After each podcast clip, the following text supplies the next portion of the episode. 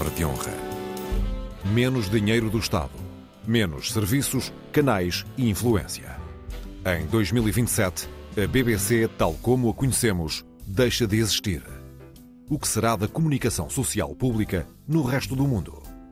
São pistas para o cruzamento de ideias entre Raquel Varela, historiadora, e Joel Neto, escritor. O Palavra de Honra começa agora. Olá, boa tarde, boa tarde Raquel, boa tarde aos ouvintes. Olá Joel, olá a todos os ouvintes.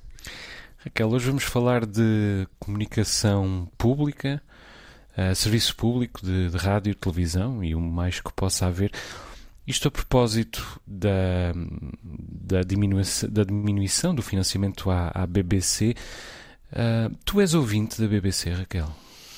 Olha, eu eh, sou ouvinte e de vez em quando tenho a honra de colaborar com a BBC e por acaso justamente hoje, a propósito do resultado eleitoral, que é quando nós estamos a gravar aqui o nosso programa, ligaram-me da BBC para me fazer uma entrevista sobre o resultado eleitoral e antes de eu dar a entrevista ligou-me uma produtora a fazer umas perguntas, a pedir qual seria a identificação, depois ligou-me um técnico para uh, verificar o som Achei muito curioso a produtora fazer também um papel jornalístico.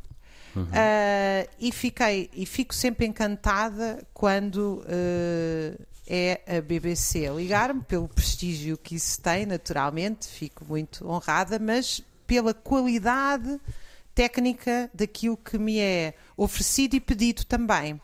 Uhum. Uh, e eu acho que isto é parte indiscutível do que é um serviço público. Uhum. A BBC nasceu como um projeto, hoje em dia até parece, é como, uh, uh, eu vou, vou, vou, vou, reiterar e voltar atrás ao que eu queria dizer para não fugir, que às vezes junto dois ou três assuntos. A BBC nasceu como um projeto educacional e cultural. E hoje em dia parece que isto é diminuir as pessoas, afirmar isto. É um bocadinho como a escola, e era aqui que eu queria chegar ainda agora, que é, é quase que fica mal a um professor dizer que o professor educa e ensina. O professor é mediador, o professor é o professor proporciona experiências, mas não ensina. E quase que fica mal dizer que uma televisão educa. Sim, mas, mas eu até, acho que uma televisão educa. Sim, até fica mal dizer que os pais educam. Os pais também Exatamente. são tutores agora, né? Exatamente. a verdade é que a televisão educa e provavelmente todos nós, uh, e eu creio que a RTP por influência e todos nós, seja porque vemos a BBC, porque a RTP que pouco, pouco compra programas à BBC, uh, fomos educados pela BBC e isto é algo que está em risco de se perder a partir do momento em que a BBC entre na lógica do mercado. Creio eu, uhum. não sei se é essa a tua opinião. Bom, eu, se eu tivesse uma, uma solução para o serviço público de rádio, televisão, internet, estava evidentemente rico. Escrevia um livro e virava best-seller mundial.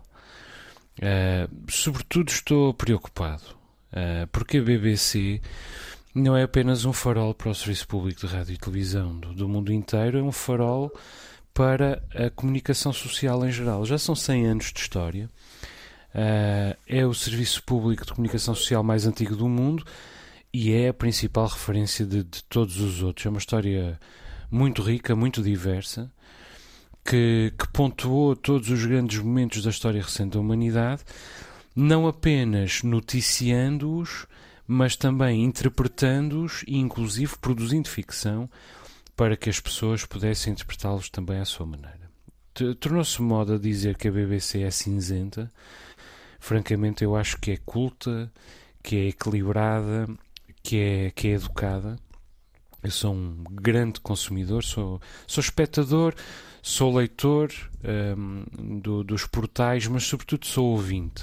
Uh, portanto, não tanto a televisão, um, alguma coisa dos portais de internet, mas principalmente da rádio. Da BBC Radio 4, que é a rádio de cultura em primeiro lugar, mas também da BBC uh, World Service e até de alguns uh, programas da, das BBC Radio 3, 2 e 1. Uh, são grandes mecanismos de projeção do Reino Unido no mundo, evidentemente, também foi por isso que nasceram para responder a um tempo em que o mundo se fragmentava, mas o Império Britânico continuava, continuava a não pôr-se o sol sobre ele, é? mas são também grandes acervos de, de civilização. E o facto é que em o 2000... líder cartista, vou-te só, vou só interromper, uhum. porque o líder cartista do movimento operário e do direito ao voto no século XIX, a Inglaterra, uhum. uh, respondeu: O império onde o sol nunca se põe e o sangue nunca seca, é referindo-se às campanhas. é verdade. Eh, ora, em 2027, todo esse edifício uh, vai perder o financiamento da taxa nacional de televisão, são mais de, de 150 euros por ano. Uh, com isto. 190, 190 o eu, não é? Sim, são, sim, são mais de 150 libras por ano, sim, alguns na ordem dos 190 euros. Cá a RTP, pelo que eu percebi, é 30 e tal ou 40. Exatamente. Portanto, é 4 ou 5 vezes menos. Hum. Entretanto, a BBC perde todo o modelo de financiamento em que hoje assenta e vai, pelo menos, uh, encolher dramaticamente. A decisão foi do, do governo Boris Johnson, que conseguiu impô-la ao Parlamento Britânico, mas a verdade é que já vinha sendo discutida há muito tempo, inclusive por parte de alguns uh, setores uh, trabalhistas. Uh, bom, por mim reduz-se um, bastante uh, o que eu faço, o que eu ouço durante a jardinagem, as sessões no ginásio, as caminhadas. É evidente que ainda tenho a NPR americana ou a France Culture francesa e, evidentemente, as rádios da, da RDP, mas vai fazer-me falta. Um, agora, para uma certa ideia de sociedade, é uma perda imensurável. Um, sobretudo para a ideia de serviço público de comunicação social e para a própria ideia de Estado.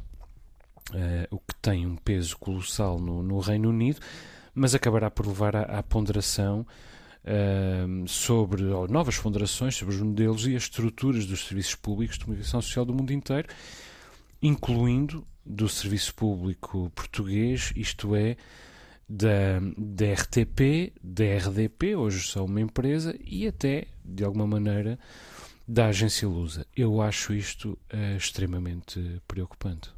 Pois, nós hoje estamos completamente de acordo, uh, porque isto, de facto, eu acho que vai ter um efeito de arrastamento enorme para outras televisões, mas, sobretudo, se a BBC nasceu e é evidente que foi para reforçar o império o Estado britânico, é verdade que, sendo uma televisão estatal, cumpriu um serviço público. Nem tudo o que é estatal cumpre um serviço público.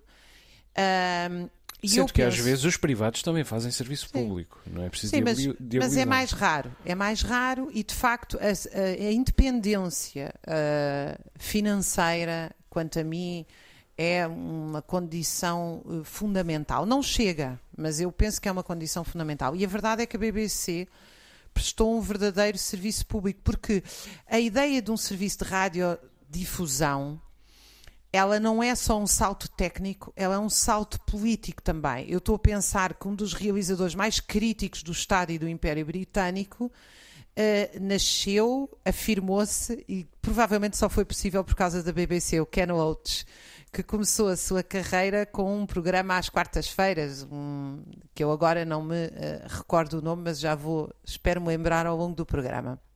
Porquê? Porque a ideia era uma ideia, voltando ao meu argumento anterior, de educação e instrução.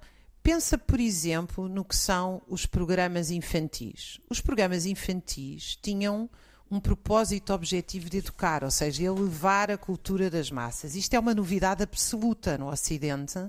A ideia de que uh, concertos de orquestra, teatro, dramaturgia, uh, cultura geral, uh, boas séries dramáticas, quer dizer, tudo isto, a ideia de que isto não era consumo das classes altas, mas devia ser acessível a, todas as, a toda a população, é uma ideia profundamente revolucionária e progressista.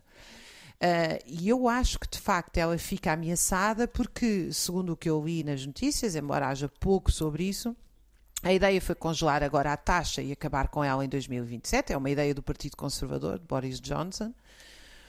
Uh, e a ideia é, sobretudo, introduzir um modelo de financiamento tipo Netflix. O que significa achar que as pessoas passam de uma lógica de ser formadas e educadas, como se isso fosse sempre um dirigismo político, não é? O povo a ser educado pelos grandes educadores. Não é disso que se trata, quer dizer, nós sem educação, nós precisamos de educação até para ser bípedes, quer dizer, os pais levantam-nos e dão-nos a mão para nós nos erguermos. Nós precisamos dos outros para ensinar-nos a falar. Uh, e, e eu acho que a ideia de que isso pode ser substituído por uma lógica chamada de escolha racional, que é absolutamente uh, muito pouco racional. Ou seja, a, a ideia de que as pessoas escolhem sem saber. Quer dizer, as pessoas escolhem entre a, a, música clássica. O maestro Vitorino da Almeida tinha esta frase que é exemplar: quem nunca comeu bife do lombo só gosta de hambúrguer, quando lhe perguntaram sobre a questão da música clássica. E isso é outra coisa em que a BBC foi profundamente transformadora. É a ideia de que uh, nós não vamos só dar boa música, nós vamos criar públicos que conseguem escutar boa música. Eu acho que isto é uma diferença fundamental na BBC e que ainda por cima tem um efeito que tu já referiste aqui, que não é um efeito secundário de arrastamento, porque aquela coisa de nós vamos ver uma série da BBC e se é da BBC, eu acho que vai ser boa, mesmo que eu não goste do estilo, mesmo que eu não, não goste do tema, eu sei que há um selo de qualidade. Quer dizer, a mim quando me dizem vai começar uma série nova da BBC, eu sento-me para ver o que é. Uhum. Porque eu associo a algo com muita qualidade. Uhum. E isso tem um efeito de arrastamento para as outras televisões, quer dizer, não só para a nossa, obviamente, nós estamos aqui a pensar em nós, mas para outras televisões na Europa que olham a BBC como um padrão. Eh, é um bocadinho aquilo que eu digo muito em relação ao Serviço Nacional de Saúde. As pessoas acham que vão hum. ter bons serviços privados sem serviço público bom, e é justamente o contrário. Os, eh, os serviços públicos colocam a fasquia mais alta ao mercado, controlam de certa forma o mercado. Um mercado, enfim, onde não há mão invisível, como nós sabemos. Hum. Nós, nós não, não, não vimos do mesmo quadrante político, digamos assim. Uhum um, mas estamos de acordo uh, quanto à importância de um serviço público de, de, comunicação social, desde logo por uma questão social, uh, por uma questão de coesão social, de que a educação é parte, é uma parte fundamental, mas nem é sequer a única parte. Eu não sou realmente um, um socialista, sou quando muito um social-democrata, o que, diga-se, significa estar, digamos, no limite esquerdo dos partidos e das ideologias do chamado centrão, mas a minha lógica é os privados onde é possível e o Estado onde é preciso. Ou seja, onde os privados podem fazer e fazem aquilo de que precisamos, deixemos-los trabalhar. Já onde os privados não podem fazer e ou não fazem aquilo de que precisamos, acionemos o papel do Estado. Esta é a minha visão da, da, coisa, da chamada coisa pública. E na área da comunicação social é evidente que precisamos do Estado. Uh, os privados devem, evidentemente, ter o, o direito de, de operar, mas precisamos do Estado também, e em primeiro lugar por uma questão de coesão social. Há muita gente que não pode pagar a televisão em streaming, desde logo. E há muita gente, inclusive, que não pode pagar a televisão comercial em geral, que não pode pagar a televisão por cabo. E mesmo podendo pagar, Há também muita gente que não tem capacidade de escolher o que precisa, embora tenha toda a capacidade de escolher o que gosta. Uh, o que nós gostamos e o que nós precisamos são coisas diferentes. E um Estado sólido deve ter pessoas qualificadas para nos ajudarem a escolher, ou pelo menos para nos proporcionarem escolher, uh, tanto na informação como na, na programação. Um, só a coesão social, sozinha, já era razão suficiente. O mundo precisa de serviço público de rádio e televisão, inclusive teria a ganhar com o serviço público de imprensa. Desde logo para a salvação da imprensa, para a proteção dos hábitos de leitura, para a promoção de um modo uh, mais ponderado, profundo, razoável de acompanhar o mundo. Mas depois há o problema da proteção da verdade sobretudo, sobretudo a nível informativo, porque a comunicação social orientada para o lucro é uma comunicação social com a liberdade condicionada pelo lucro. É evidente que a comunicação social orientada para o equilíbrio do Estado é uma comunicação social com a liberdade condicionada pelos equilíbrios do Estado, mas ao menos, mas ao menos que se divida a capacidade de condicionar pelos diferentes interesses e pelos diferentes, uh, pelos diferentes grupos de pressão, chamemos assim. Tudo nas mãos dos mesmos interesses é um perigo e, aliás, é uma tragédia para o, para o conhecimento e para, para a consciência. Não, e às vezes aquilo que nós temos passado com as televisões privadas, eu aí me distingo de ti, que é uh, as televisões e, quer dizer, o que aconteceu à, à música popular que se transformou numa coisa eletrónica debatida no zinco e repetição, ou o que nós assistimos com o suposto aumento da concorrência foi a uma brutal uniformização. Quer dizer, a facilidade com que nós hoje temos dezenas de canais noticiosos que dão todos exatamente o mesmo e até usam a mesma linguagem. Ou seja, a concorrência não aumentou a diversidade. Não, não, pelo contrário. Não é? Pelo contrário. Tens Isso. toda a razão. Porque Bom, diversidade e... é aquilo que a BBC faz quando diz, tudo bem, há um nicho que quer ouvir música clássica, é só um nicho. Nós não queremos hum. saber se é um nicho, nós queremos dar música clássica. Mais, nós vamos fazer um programa a ensinar a ouvir música clássica, a gostar de música clássica, aquilo que hoje se faz nos concertos da Gulbenkian e noutros lugares, e que a própria RTP2 também tem, de. Uh, uh, ou teve durante muito tempo, o próprio mestre Vitorino da Almeida teve esse papel de, de difusor e disseminação da música clássica, que é uh, educar o ouvido, não é? Educar a nossa percepção de outros sons. Hum. isso e depois, curiosamente, eu até volto ao meu argumento anterior. Enquanto que a BBC parte de uma super elite, que é o Estado e o Império Britânico, para criar uma radiodifusão de massas, porque dependia disso para a, próxima, para a própria legitimidade e reprodução do Estado, essa cultura de massas também passou a ser um indicador e uma pressão para a qualidade. Onde é que eu estou a chegar com o meu argumento? Deixa-me pegar no argumento do SNS para eu, para eu tentar passar a minha ideia. Se tu tens um cirurgião que faz 10 cirurgias no privado, ou privado vai 500 ou 1 milhão de pessoas consegue pagar uma cirurgia cara, nem isso em Portugal. Uh, o cirurgião vai desenvolver X técnicas, mas se tu tens um SNS público, portanto, se tens um serviço de saúde público onde potencialmente 10 milhões de pessoas vão lá, o cirurgião vai poder desenvolver muito mais técnicas.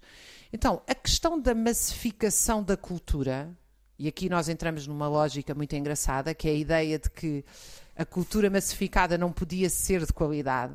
E eu penso que a BBC ainda por cima demonstra justamente o contrário. Porquê? Porque ao ter massificado a cultura, criou mais públicos que são mais exigentes para a própria BBC. Estás a ver qual é o meu argumento? Criou-se uhum. uma tensão entre elites e massas que levou a cultura de toda a gente. Uhum, claro, claro. Aliás, e que é exatamente o oposto daquilo que acontece com, estes, uh, com estas plataformas de streaming, como a Netflix, a Amazon ou a HBO, um, que são serviços bons de, de uma série de pontos de vista. Eu, eu sou subscritor desses serviços, mas eles estão estruturados para aquilo, desde logo, a que se chama binge watching, ou seja, para um consumo compulsivo, eh, o que propicia uh, dependências. E além disso, são incompletos. Uh, continuam a não proporcionar-nos tudo aquilo de que precisamos e, aliás, nem sequer têm informação. Portanto, pensar uh, uma, pensar uma BBC uh, à semelhança de, de uma Netflix ou de uma Amazon uh, é desde logo um exercício de extrapolação uh, absoluto, porque, porque o modelo nunca seria replicável, caso contrário, a BBC seria outra coisa. Já não será a BBC nesse modelo, mas, mas nem sequer poderia usar uh, essa sigla. Uma das, das razões porque a, porque a BBC vai perder a taxa de televisão tem exatamente a ver com esse argumento de que as novas gerações já só veem televisão por streaming.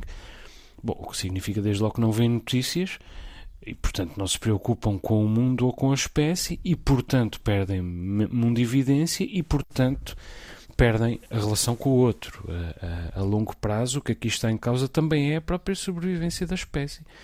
O fim da, co da coesão, o fim da, co da, da cooperação, que foi o grande instrumento para, para a sobrevivência do próprio Homo sapiens sapiens. Agora, do ponto de vista nacional, eu tenho muito medo, evidentemente, do efeito que esta mudança no financiamento da BBC possa catalisar no resto da comunicação social pública ocidental e, uh, em Portugal, Uh, também, uh, isto apesar da reeleição de António Costa, não vai faltar quem queira copiar o modelo, desde logo porque o PS português, o Partido Socialista Português, também é essencialmente um partido neoliberal. Penso que nisto estamos de acordo. Nós, nós precisamos da RTP e os Açores, onde eu vivo, Uh, e de onde faço este programa, como toda a gente sabe por esta altura, são um bom estudo de caso para perceber porque é que Portugal todo precisa da RTP. Vários foram os momentos da história dos Açores em que não teria havido qualquer comunicação livre sem RTP e RDP. E mesmo neste momento são poucos os projetos livres um, de comunicação social além da RTP e da RDP, que aliás já têm os seus condicionamentos, portanto imagine-se o resto. Uh, sem RTP Açores, aliás, nem sequer teria havido Açores como os conhecemos. Foi RTP Açores que deu os açorianos a conhecerem-se uns aos outros. Uh, e entretanto, se calhar vale a pena reter este exemplo, porque não tardará a haver um governo que quer acabar com a RTP toda, tal como a Inglaterra vai acontecer com, com a BBC, em nome do mercado. E eu sou sensível às regras do mercado. Uh, percebo, por exemplo, que se possa discutir se a RTP deve entrar na luta concorrencial e, portanto, uh, contribuir para o aumento dos preços das transmissões milionárias de futebol. Percebo isso perfeitamente. Admito, inclusive, que a RTP venha a ser impedida de comer parte do mercado publicitário nacional, mas o que eu quero é que o Estado substitua esse dinheiro que a, que a RTP deixa de poder ir buscar à iniciativa privada e que o Estado um, passe a investir mais dinheiro do orçamento de Estado nela, tanto em defesa da informação como em defesa da produção do audiovisual, apesar de todos os defeitos, evidentemente, que ambas tenham, tanto na RTP como, como na RDP. Há, há uma pergunta que eu me faço uh, que é porquê é que os, o governo Boris Johnson agora, eu por acaso não sei qual é a posição do Labour, concordo contigo que são partidos neoliberais. Nós agora só temos partidos neoliberais de esquerda e partidos neoliberais de direita a governar, não é? Uh, porque uh, depois, infelizmente, temos outro tipo de partidos como se viu recentemente com a eleição do Chega, que eu não posso deixar de lamentar aqui. Uh, mas dentro destes partidos. Uh, dentro destes partidos neoliberais, eu não sei muito bem qual é a posição do Labour em relação a isto. Mas penso muito porque é que os conservadores o querem fazer. Porque os conservadores tinham, quer dizer, a ideia de uma televisão hegemónica que cria uma identidade nacional, tu acabaste de referir, por exemplo, a identidade açoriana, mas a televisão também é fundamental para criar uma identidade nacional. Não é só os Açores que não existem como tal. Portugal é, é, tem uma, hoje uma unidade, embora em muitos casos mais fictícia do que parece, mas tem outra muito real e parte dela passa também pela extensão da RTP a todo o território, não é? Ou seja, porque é que hoje os uh, ultraliberais querem uh, acabar com esta ideia, porque o Estado já não lhes é preciso, porque têm tanta confiança que o Estado uh, não tem oposição, que estão calmos. O que é que se passa para esta saída arrojada de acabar com a taxa da BBC? É uma curiosidade que eu tenho e que não percebo bem. Bom, o Labour tem tido posições contraditórias e, sobretudo, há contradições dentro do, do, próprio, do próprio Labour.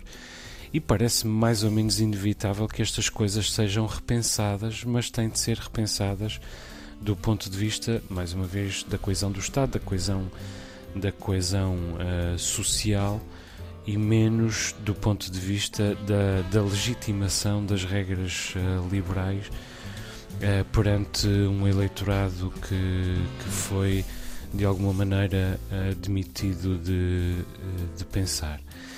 Raquel, para a semana temos o último programa do nosso uh, Palavra de Honra. Mas vamos e, voltar com uma novidade. na semana seguinte voltaremos com uma novidade não sei se já estás a começar a preparar o primeiro programa. Já estou, estou muito nosso, contente por nós continuarmos aqui na Antena 1 com uma surpresa. Espero que os ouvintes também gostem e que nós estejamos à altura deste novo desafio. Esperemos que sim, Raquel. É um grande prazer continuar a trabalhar contigo. Com, e contigo, é maravilhoso. Com o nosso produtor Carlos Jorge Antunes, com o nosso, com o nosso técnico João Carrasco. Deixa-me só recordar ao, aos nossos ouvintes que têm à sua disposição o endereço de e-mail, palavra de honra rtp.pt Agradecemos as perguntas, perplexidades, protestos, sugestões e até Raquel, até para a semana. Um abraço para ti, para a nossa querida equipa de produção e para todos os ouvintes. Até para a semana. Raquel Varela e Joel Neto voltam a encontrar-se na próxima semana.